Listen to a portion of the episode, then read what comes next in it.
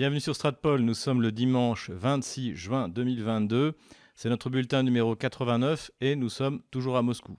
Avant de commencer cette vidéo, n'hésitez pas à vous inscrire sur notre chaîne YouTube, sur notre chaîne Rumble, sur notre chaîne Odyssée en cas de censure. N'hésitez pas à faire un don et à vous procurer le livre noir de la gauche française et Ukraine, pourquoi la France s'est trompée. Puisqu'on parle de dons, euh, excellente nouvelle, nous avons atteint euh, la somme nécessaire pour acheter une voiture à Christelle Néant. Voilà, je l'ai eu euh, il y a deux jours et elle m'a confirmé cette excellente nouvelle. Donc merci beaucoup pour votre générosité. J'en ai été même surpris la rapidité avec laquelle nous avons réussi à réunir la somme. Donc Christelle m'a promis une petite vidéo où elle nous présentera sa nouvelle Lada Niva 5 portes. 5 portes parce qu'il faut être capable d'évacuer euh, la, voiture rapidement. En rappelant que sa voiture avait été détruite à l'occasion d'un bombardement terroriste sur la ville de Donetsk par euh, l'armée euh, ukrainienne. Bombardement terroriste qui d'ailleurs continue jusqu'à aujourd'hui, non seulement sur Donetsk mais également sur Golovka, mais on en reparlera plus tard. Petit retour sur mes commentaires sur l'équipement de l'armée ukrainienne, notamment euh, sur les chars. vous avez été nombreux à apprécier les quelques petites précisions que j'ai données. Et précisément, le moment où je mettais la vidéo en ligne, eh bien une, vidéo est sortie sur les réseaux sociaux où on voyait un, groupe de volontaires O7 qui était équipé de T62, comme je l'avais décrit. Et on peut voir d'ailleurs sur cette vidéo qu'ils ont effectivement été équipés de blindage additionnel réactif. Voilà, donc c'est un char fiable et qui fait le travail et qu'on trouve d'ailleurs hein, également, comme j'ai dit, du côté ukrainien. Merci également à mon ami euh, François qui était en déplacement à Nijni Novgorod par le train et qui a pu filmer un transport significatif de T80 vers le front. Et là aussi, j'ai eu du retour par un de mes amis euh, spécialistes sur la question euh, francophone, donc qui a vu ma vidéo, et qui m'a confirmé que le T80 était la, la surprise pour les Russes du point de vue des chars, puisque en fait, il s'est avéré le plus performant grâce à sa motorisation. Donc c'est une, turbine à gaz, un peu comme sur celle qu'on a sur le, Charles Leclerc, qui développe 1250 chevaux. C'est un sujet que j'avais abordé dans mes différentes vidéos sur l'armement, c'est que le problème des matériels soviétiques, c'est la sous-motorisation de, de leurs blindés. Surtout qu'au fur et à mesure des années, eh bien, on a rajouté du matériel dessus, donc du blindage réactif, ou des équipements techniques qui prennent du poids, et ce qui fait que le moteur qui avait été prévu pour le T72 n'était pas suffisant par rapport au poids du char. Alors il avait été plusieurs fois réévalué, et l'ultime réévaluation, ce sera le moteur qu'on trouve sur le T90, également sur la dernière version du T72 B3M, donc il sera un moteur de 1130 euh, chevaux. Donc voilà, donc comme je l'avais dit, dans la phase suivante de l'opération spéciale, hein, après la, chute de l'armée ukrainienne dans le Donbass, c'est-à-dire l'essentiel des forces armées ukrainiennes, on devrait avoir une offensive beaucoup plus mobile de la part euh, de l'armée russe, euh, visiblement dans la région de Kharkov, puisque eh bien j'en profite pour faire la transition vers l'autre information importante, c'est-à-dire la visite sur le front dans la région de Kharkov du ministre de la Défense Sergei Shoigu. Et euh, comme je, on le verra également sur la carte, le, front sur Kharkov est en train de beaucoup bouger pour différentes raisons, parce que Kiev doit envoyer ses dernières euh, réserves pour essayer de tenir bon dans le Donbass. Et il est possible, voire probable, que la, phase suivante ce soit à Kharkov plutôt que euh, du côté de Nikolaev ou d'Odessa. Alors, je, suis toujours dans, l'hypothèse, à moins que la Russie soit capable de, lancer une offensive dans ces deux directions, euh, sans rajouter davantage de force. Hein, aujourd'hui, on a 20% de l'armée russe qui est en Ukraine. Sans rajouter davantage de force, ça me, ça me paraît difficile. Cela dit, ce ne serait pas la première fois que l'armée russe nous surprend. En tout cas, c'est la première visite du ministre de la Défense euh, russe sur la ligne de front. Et ça valait le coup de le souligner. Avant de revenir sur les questions plus politiques et militaires, je voudrais faire quelques considérations sur les questions économiques, puisqu'on trouve pas mal d'informations dans la presse économique euh, américaine euh, souvent. On y apprend euh, notamment que malgré les apparences qu'on a vues par exemple lors de la réunion du G7, eh les puissances occidentales souffrent des difficultés liées aux sanctions qu'elles ont elles-mêmes imposées à la Russie. Et on a même entendu le vice-premier ministre allemand expliquer pour la deuxième fois en deux mois qu'il prenait des douches de plus en plus courtes. Et on a eu également les présidents directeurs généraux des trois majors françaises qui concernent l'énergie, donc il y a EDF, Total et Engie, qui ont appelé les Français à limiter leur consommation d'énergie. Donc là, on est vraiment dans une URSS 2.0 et en fait, le régime euh, français actuel est en train d'organiser la, pénurie dont il est entièrement responsable à cause de sa politique euh, énergétique qui est absurde, l'échec des énergies vertes, le gel du nucléaire pendant les, les cinq ans sous Emmanuel Macron, et surtout cette politique absurde vis-à-vis de la Russie, alors qui d'ailleurs ne date pas, hein, encore une fois, du conflit ukrainien. La première crise énergétique, en fait, elle a démarré en mars avril 2021. Et à partir de ce moment-là, on a commencé à lire dans la presse spécialisée, notamment en Russie, que les réserves de gaz en Europe euh, étaient au plus bas et qu'il fallait les réalimenter rapidement. Et tout ça a été pris à la légère, comme d'habitude, par le régime d'Emmanuel Macron, qui, bien qu'étant un des États les plus endettés au monde, euh, s'est permis de menacer la, la, Russie de guerre économique. On l'a vu avec euh, Bruno Le Maire, notre Mozart de la finance, comme l'appelle la presse du régime. Donc voilà, l'obstination d'Emmanuel Macron et du régime socialiste français à faire la guerre économique à la Russie va avoir des conséquences extrêmement graves sur la population française, sur le prix des carburants qui souffre déjà d'une inflation qui, elle, rappelons-le, n'est pas liée à la guerre en Ukraine, mais à l'injection délirante de liquidités dans les économies au moment du Covid-19. Voilà, ce qui est intéressant de voir, c'est qu'il y a quand même une prise de conscience finalement de cette réalité par les élites occidentales, et même Bruno Le Maire, a priori, a compris le problème. Cela dit, on connaît bien le fanatisme de la gauche française, et ce qui fait qu'aucune décision ne sera prise qui permette de faire baisser les prix du gaz. Une décision extrêmement simple serait l'ouverture de Nord Stream 2, qui est prête à fonctionner, comme l'a rappelé Alexei Miller, le patron de Gazprom. Et on imagine bien que l'annonce de l'ouverture de Nord Stream 2 amènerait immédiatement une baisse générale des prix du gaz en Europe. Enfin ça, avec euh, Emmanuel Macron et Bruno Le Maire, il ne faut pas trop y compter. On apprend beaucoup de choses intéressantes sur Bloomberg, hein, toujours la presse économique. La première chose, c'est que le pétrole russe a trouvé preneur. Et désormais, la Russie a réorienté la vente de sa production vers la Chine, vers l'Inde essentiellement. Notons d'ailleurs qu'on en parlera dans notre prochaine vidéo, mais on attend toujours le 30 juin la visite du président indonésien, puisque l'Indonésie est une économie en plein décollage et que le G20 se tiendra en Indonésie, à Jakarta, au mois de novembre prochain. On en a déjà parlé. Autre nouvelle très intéressante euh, qu'on apprend sur Bloomberg également, c'est que a priori la Chine est devenue totalement autonome en matière de production de microprocesseurs à 28 nanomètres, ce qui est déjà euh, assez bas. Et ce qui est surtout très important, c'est que en fait la Chine est capable de produire les machines-outils qui permettent de graver ces microprocesseurs. Parce que jusqu'à présent, la, la technologie qui permet de faire ces opérations nécessitait des matériels qui étaient produits aux États-Unis, au Danemark, au Japon, je crois, et euh, également en Allemagne. Et donc évidemment, tous ces pays-là ont suivi le boycott qui a été organisé par Donald Trump contre Huawei et contre la Chine euh, il y a euh, quatre ans de mémoire. Et la Chine a été capable de recréer tous ces systèmes d'émissions de, de, rayons ultraviolets, de, de lentilles spécifiques pour le processus de lithographie qui est extrêmement précis, extrêmement compliqué. Et cela a permis à la Chine, par ailleurs, de faire décoller sa production et ses ventes de microprocesseurs, qui a augmenté de 18% en 2021. Donc ça, c'est également une excellente nouvelle pour la Russie, puisque la Russie a besoin de trouver des fournisseurs alternatifs dans le cadre d'une crise globale de la production hein, des microprocesseurs.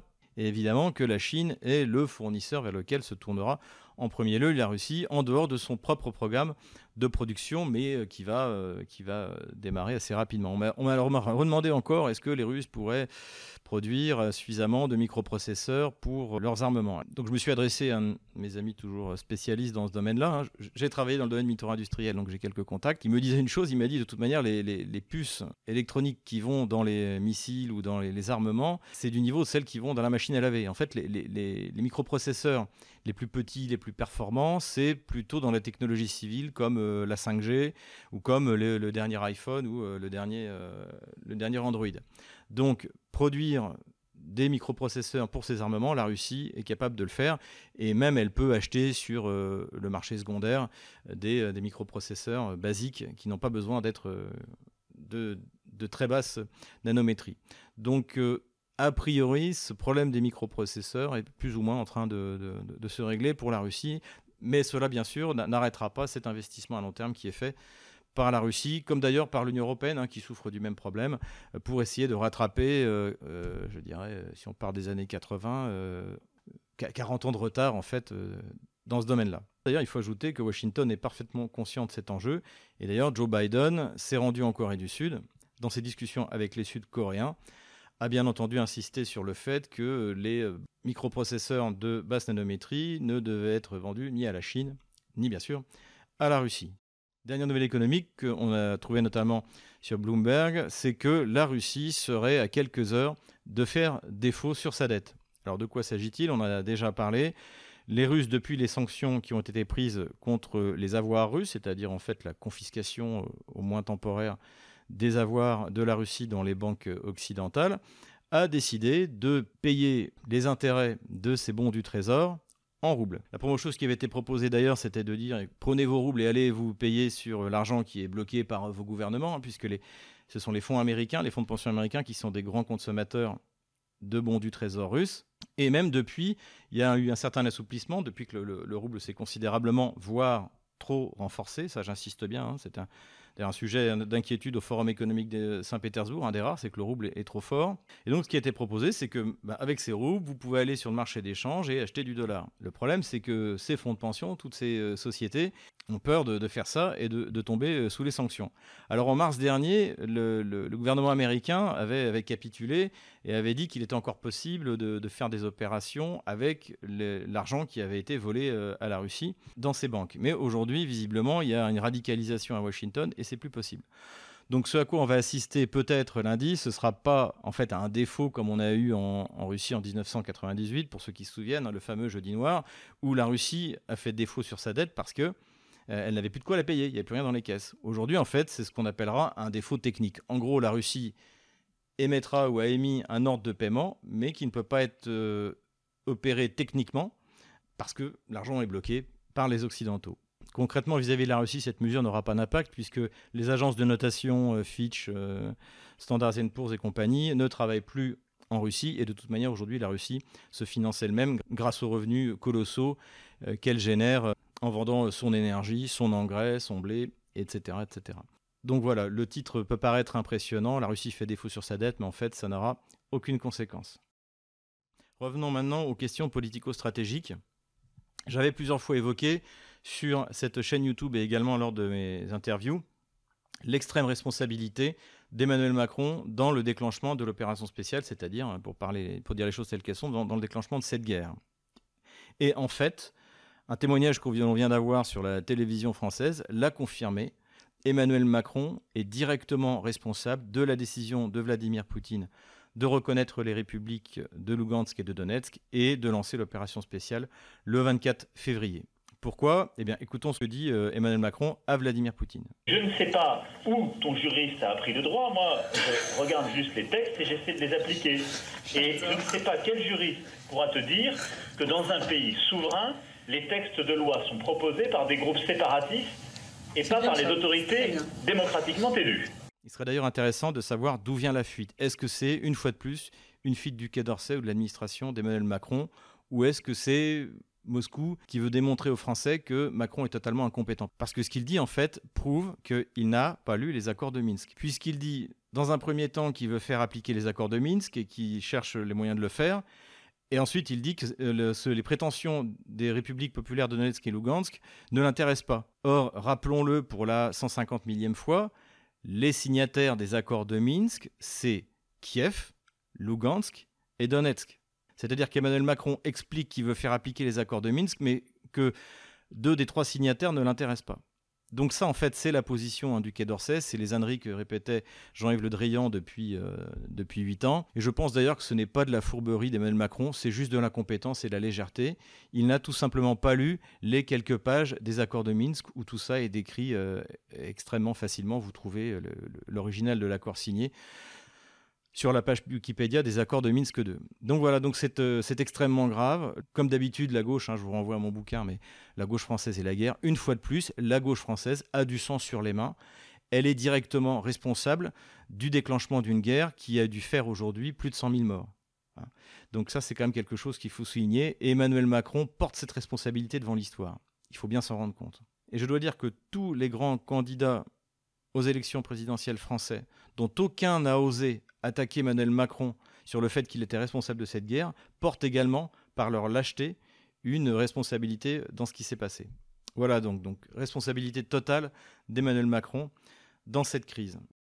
Une crise en succédant à une autre, l'OTAN est une nouvelle fois en train de vouloir générer une crise, et cette fois entre la Lituanie et la Russie. Pourquoi? Eh bien, depuis l'indépendance de la Lituanie vis-à-vis de l'URSS, la Russie a conservé l'enclave de Kaliningrad, hein, qui est peuplée euh, par des Russes. Donc c'est une ancienne terre germanique que Staline a pris pour la donner à l'URSS parce qu'il estimait que le corridor de Danzig se trouvant à l'ouest de ce territoire, si jamais ce territoire restait germanique, eh bien, euh, ce serait l'occasion de redéclencher une guerre 20 euh, ans après, comme ça avait été le cas entre 1918 et 1939. Donc, cette euh, terre a été prise aux Allemands, elle a été dégermanisée et russifiée. Aujourd'hui, en fait, il n'y a, que des Russes qui y habitent. C'est un endroit charmant, je vous le recommande pour les vacances quand toute cette petite crise sera, terminée. Et il y a quatre jours, les autorités lituaniennes ont déclaré qu'elles allaient interdire le transit des biens russes qui tombent sous les sanctions vers, Kaliningrad. Donc c'est-à-dire qu'en fait, ils vont empêcher la Russie d'envoyer ses propres produits sur son propre territoire.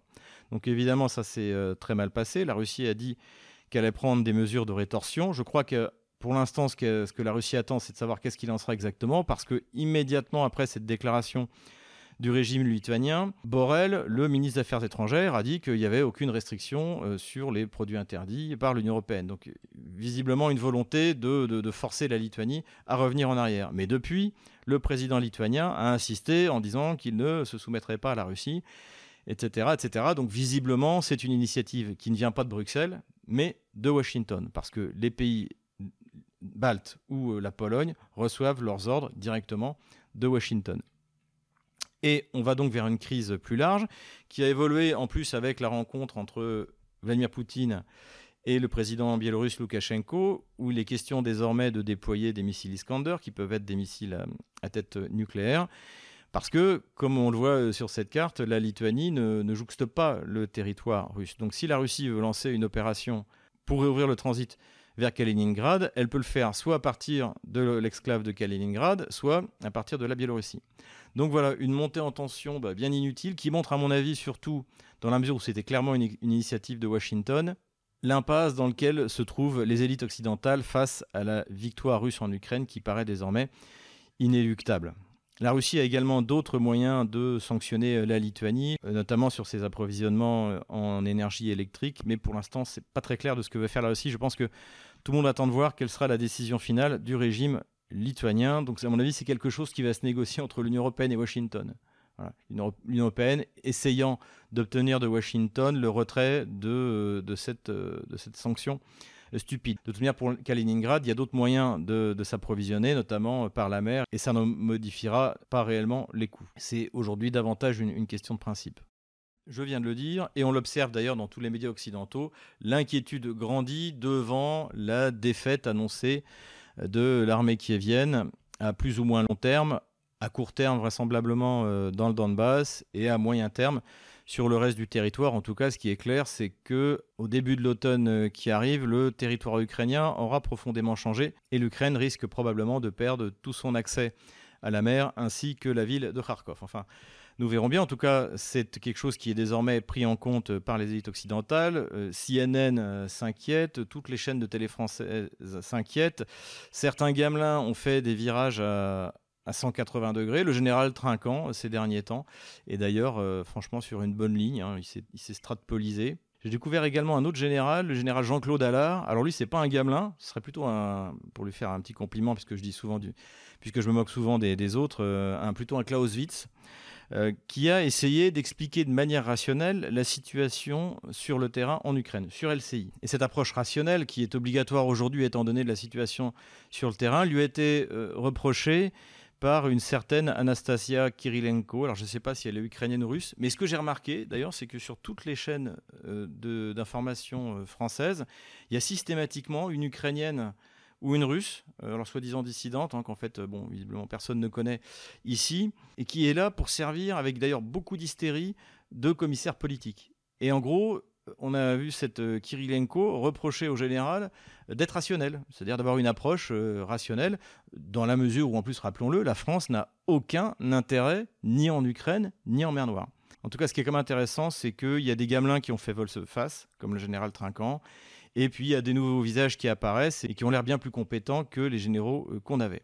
Malgré tout, rassurez-vous, j'ai trouvé encore, cette fois, deux gamelins et des bons. Alors le premier, il est encore en, active, il est venu avec son bel uniforme, c'est le général Michel Friedling qui a expliqué une nouvelle fois que visiblement la Russie avait changé ses buts de guerre. Donc là, on en revient toujours à cette ancienne. Et à mon avis, ça va devenir le, récit, hein, le, narratif, comme disent les, anglo-saxons, qui va être imposé, qui va s'imposer pour essayer d'expliquer que la Russie a quand même perdu. C'est ce qu'utilisait d'ailleurs euh, à une époque le, général Trinquant.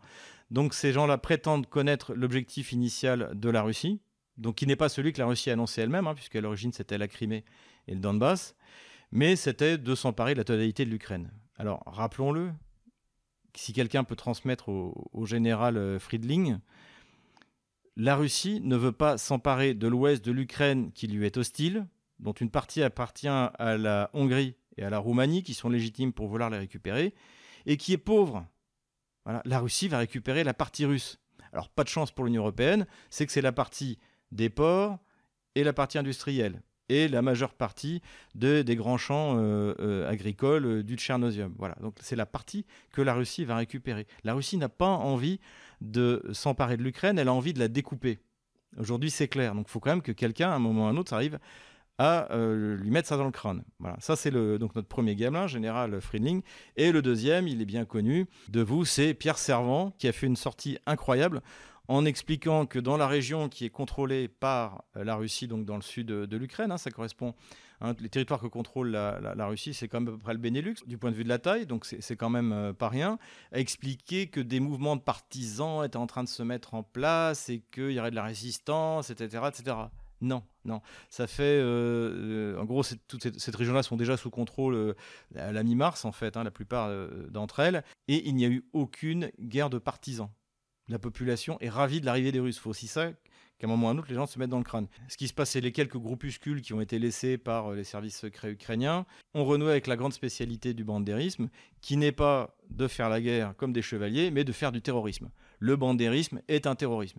Et donc, on a assisté à quelques attentats contre des responsables d'ailleurs politiques, qui ne sont même pas des, euh, responsables militaires. On est vraiment dans, l'acte terroriste, on n'est pas dans la, dans la guerre de partisans. Il y a eu quelques blessés et un tué récemment, donc qui était l'équivalent du ministre de la Jeunesse et, des Sports dans la région de Kherson. Voilà. Et il y a encore eu aujourd'hui également, je crois, un attentat, mais qui a échoué, qui n'a pas fait de victime. Donc voilà, deux gamelins pour deux absurdités. La Russie n'a jamais voulu et ne veut pas s'emparer de l'Ukraine. Et à Kherson, à Kharkov, à Odessa et dans le Donbass, elle est chez elle.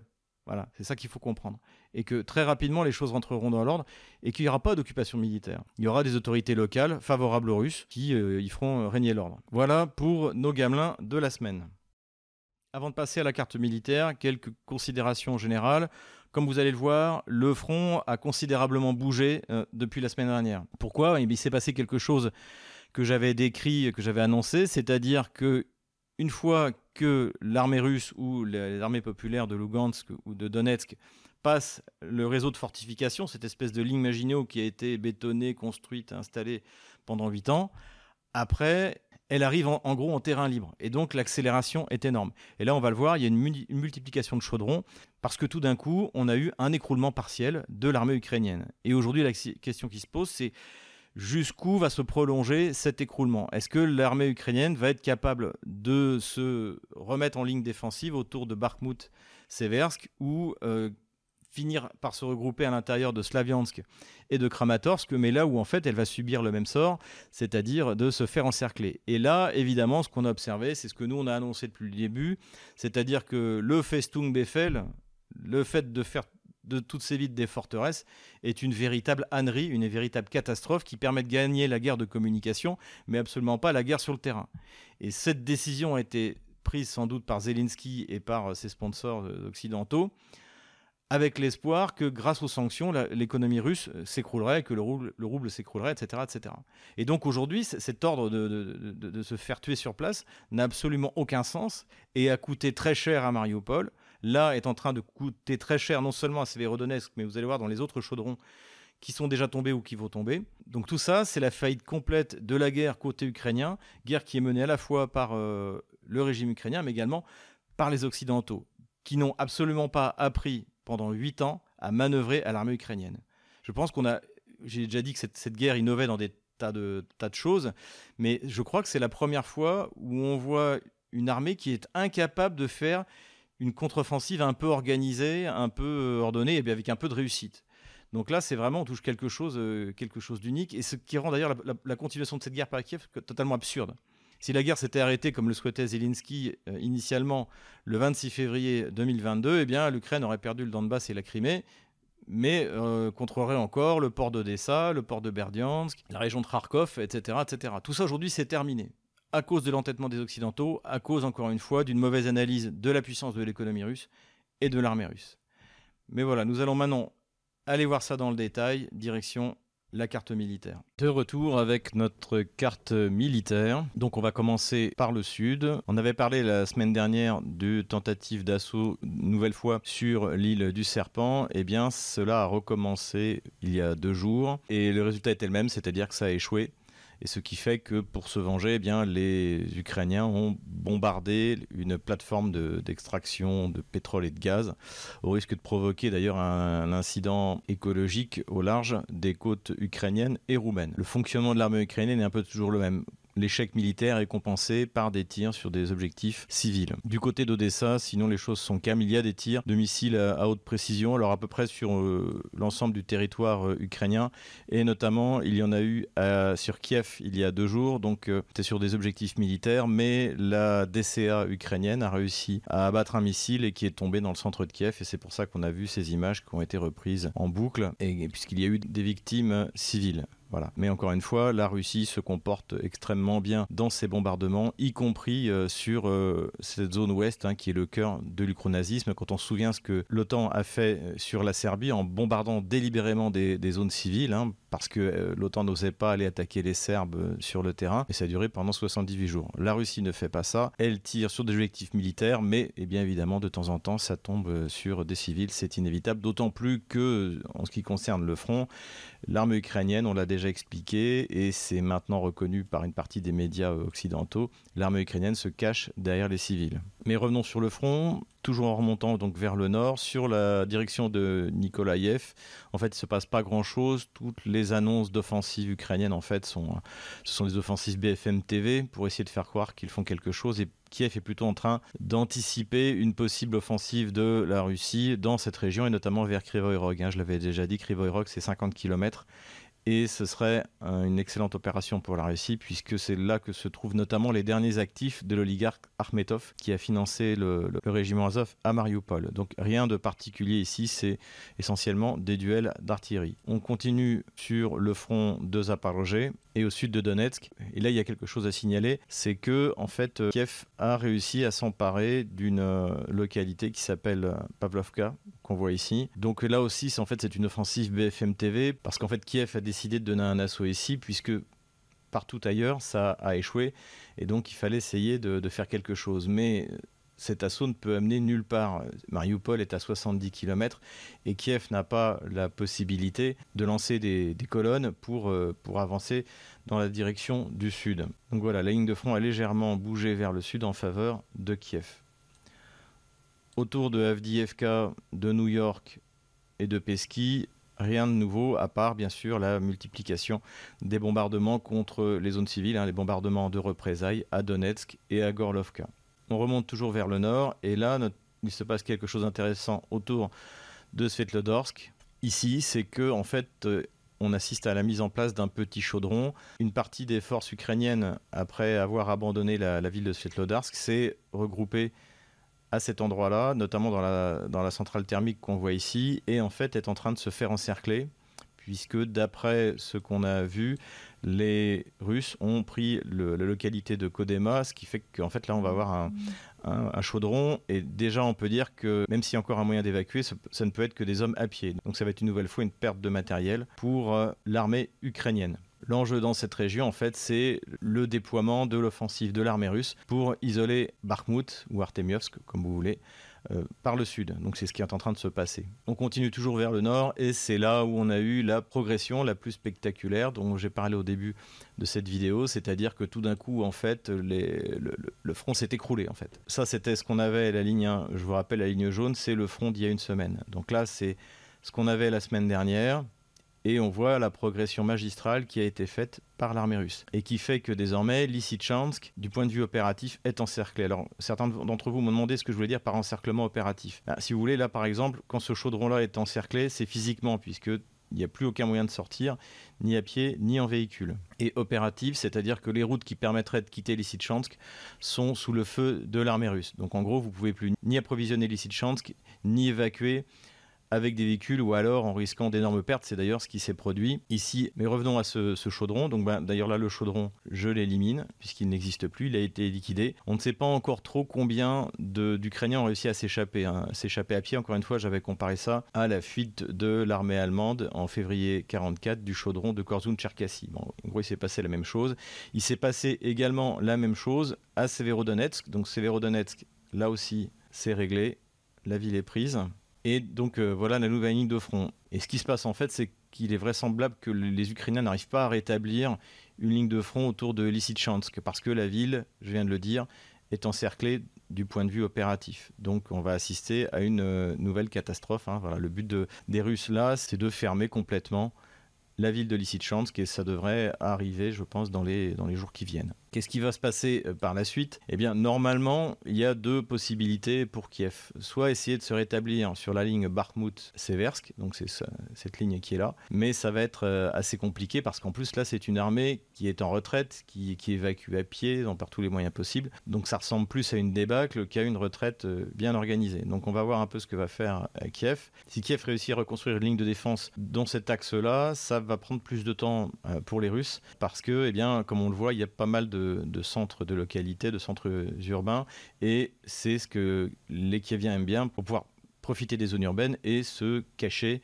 derrière les civils. Donc là, effectivement, ce sera plus compliqué. En revanche, si jamais les Kieviens n'arrivent pas à rétablir cette ligne de défense et que les Russes réussissent à progresser vers le sud, vers Konstantinovka, là, ça va être un gros problème pour Kiev. C'est-à-dire que toutes ces euh, zones fortifiées qui posent un gros problème aux armées russes et, celles des républiques, eh bien, peut être contournées, encerclées et là, ça va être encore un, nouveau chaudron. Donc voilà, en fait, la question qui se pose aujourd'hui, c'est jusqu'à quel point est-ce que l'armée ukrainienne est touchée? Est-ce qu'elle est capable de se rétablir pour gagner encore un peu de temps dans l'espoir d'armes magiques? Je pense que c'est quelque chose qu'on pourra voir cette semaine. Du côté du front au nord de Slaviansk, les choses ont un peu aussi avancé, puisque finalement les Russes se sont emparés par rapport à la semaine dernière de Sidorovo et donc continuent à mettre en place leur base d'assaut pour euh, prendre d'assaut Slaviansk. Donc voilà, petite progression par rapport à la semaine dernière. On continue je refais un petit zoom arrière pour que vous voyez à peu près où on est. Voilà. Donc là, on est sur le front d'Izium. Alors là, on a eu aussi quelque chose d'intéressant, c'est que toutes les offensives tentées par Kiev pour essayer